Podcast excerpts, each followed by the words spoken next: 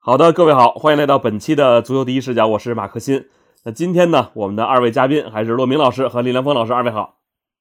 各位网友，大家好，我是骆明。大家好，我李良峰。哎，今天啊，这个有点特别啊，就虽然我们仨人呢都是每次呢都在这个录音间里给大家录，但今天呢我们第一次在线上录。为啥？因为我这个感冒了，我说今天就别去给二位添堵了，到时候再传染给二位也不太好。在这里要说一下抱歉啊，就是呃，昨天因为是远程录制，所以我本人的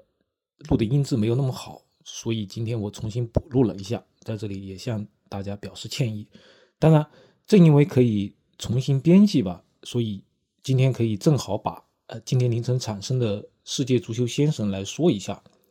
我相信大家可能看到结果之后都有些意外，因为事先呃，可能不光是我们，包括我看很多这个欧洲的媒体也认为哈兰德单选应该是没有什么疑问的。但为什么最后梅西单选了呢？而且梅西单选确实是有各方面的这个巧合啊，而且他这一次是和哈兰德同分，但是呢，哈兰德在呃这个球迷。和队长的选票里面是落后梅西的，而刚好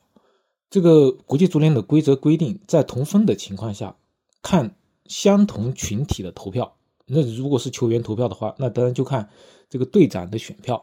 结果在队长的选票里面，梅西的得票比哈兰德多，所以最后梅西拿到了世界足球先生。其实我在之前看到前三名产生的时候，我就觉得有些不对。因为前三名是哈兰德、梅西、姆巴佩，因为国际足联它明确的规定，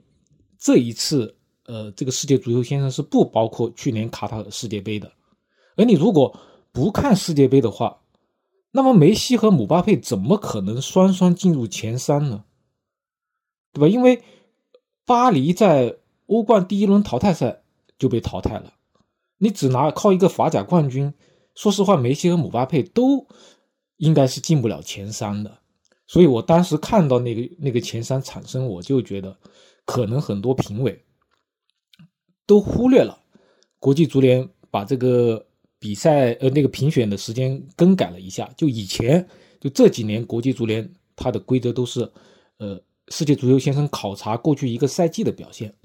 但是。因为去年卡塔尔世界杯是在年底进行，所以国际足联把2022年世界足球先生的评选时间改了一下，从这个赛季末